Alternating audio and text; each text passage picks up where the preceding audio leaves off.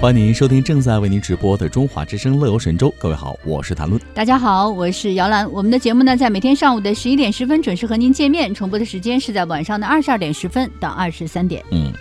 那今天呢，在节目开场和各位聊到的是中国人将为避暑出游花费超过三千亿元这样一个话题。是，那这是近日中国旅游研究院和携程网做的一个调查报告。那报告称，随着中国多座城市进入到高温烧烤模式，那今年的七月和八月，中国游客正在创造全球最大的避暑旅游市场，总计花费将会超过人民币三千亿元。哎，说实话啊，确实是最近这个出去旅游的人特别多，因为北京最近特别热，是，三伏天儿，尤其到了这个，这已经是中伏了吧？今我天的是。天哪，桑拿天哪！没错，而且今天是八月一号，新月开始嘛，这个暑气进入到一个高峰了。 嗯呃，我今天早上开车上班的时候，我会发现啊，今天的路况超级好，嗯，人和车都少了很多。啊我觉得你知一，道都人都合车去哪儿了吗？我觉得可集能是中在我们家那边儿，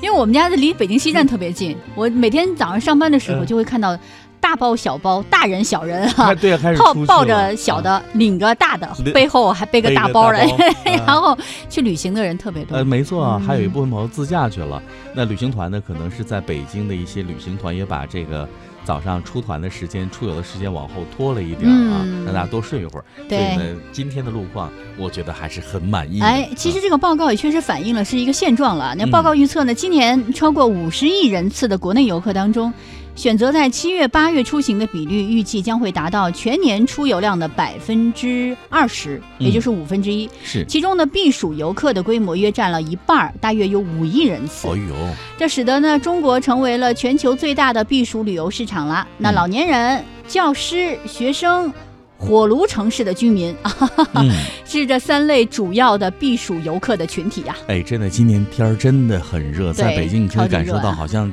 近几年啊，今年是比较热的，而且呢，东北老家的亲戚朋友也哎，都东在。北也今年很热、哎。对呀、在热，他们也在讲说怎么今年这么热。然后呢，有安空调的家庭呢，就庆幸说，安了几年，终于用上。用上 了，好容易今年用过一次哈。哎，没错，平时好像就是嗯往年的那个东北都蛮凉快的，很啊凉爽。可能，要是热的话，也就热那么几天。而且都是在中午，比如说是正中午的两三个小时嗯暴晒的那个时候，但有阴凉遮阴处，也不会热。但是今年就说特别热啊。，确实是。啊，呃，我们来看一下这个中国旅游研究院的一个测算啊，这个测算呢说有三亿游客产生实际的避暑消费。那嗯，如果啊按照二零一七年全国每人每次旅游平均消费人民币一千元来测算的话呢，嗯避暑的旅游市场规模将会达到人民币三千亿元。嗯所以这是前面我们说到的可以推算出来的一个数字啊。是的，那按旅游拉动经济一般产生的四到五倍的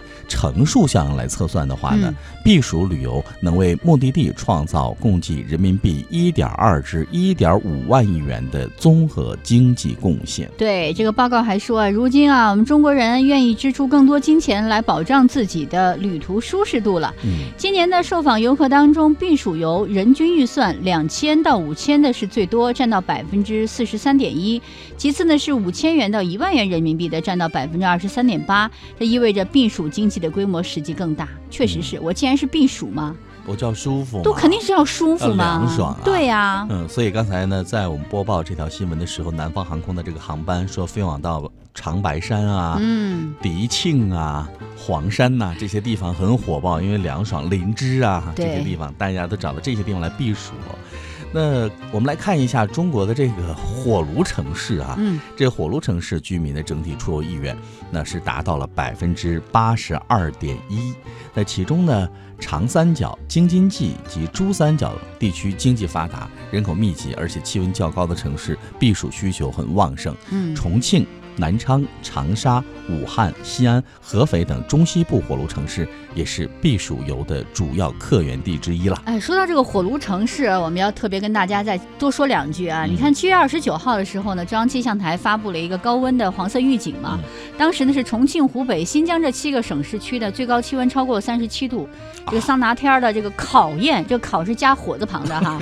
多家的订票网站发布的数据显示，避暑航班是再次火起来了。嗯，机票预订的专家介绍，今年的八月份。昆明将会是最受欢迎的一个避暑城市。哦，哈尔滨这些北方清凉型城市旅游热度呢也是居高不下。啊哈，在预定避暑航班的游客当中，来自上海的游客特别多，嗯，还有就是像北京、广州、西安、成都、深圳、重庆、杭州、南京，包括乌鲁木齐呢，也是紧随其后。嗯，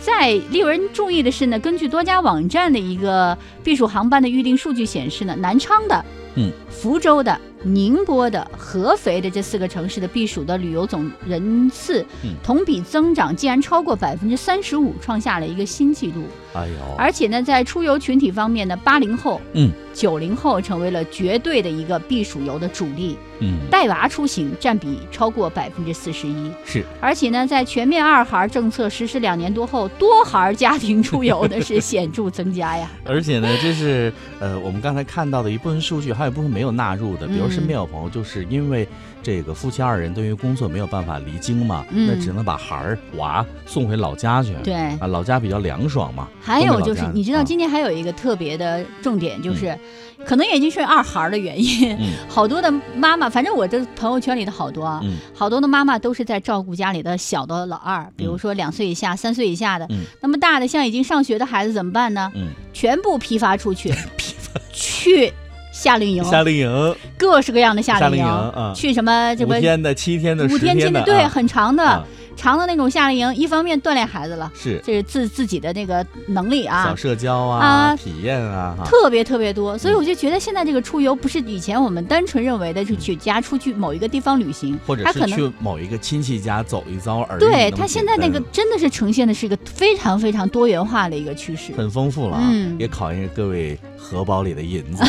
啊这倒是实话， 这个刚才你提到了这个夏令营的这个班儿，这个价钱应该，都很贵，啊都很贵基本就是啊五千以上。因为现在都知道啊，这个孩子最难看、最难管，嗯娃娃真的是最难带的。那哎既然呢，你想把娃批批发给我，嗯，那我多我这个一份批发精价可比零 售价便宜不到哪儿去呀、心， 我精心的同时呢，我就要高一点收费了，为了保证对安全啊。嗯，好了，各位呢，开展话题呢，和您聊完中国人为避暑出游花费超过三千亿元人民币的话题，那稍后为您预告今天乐游神州哪些内容为您一一呈现。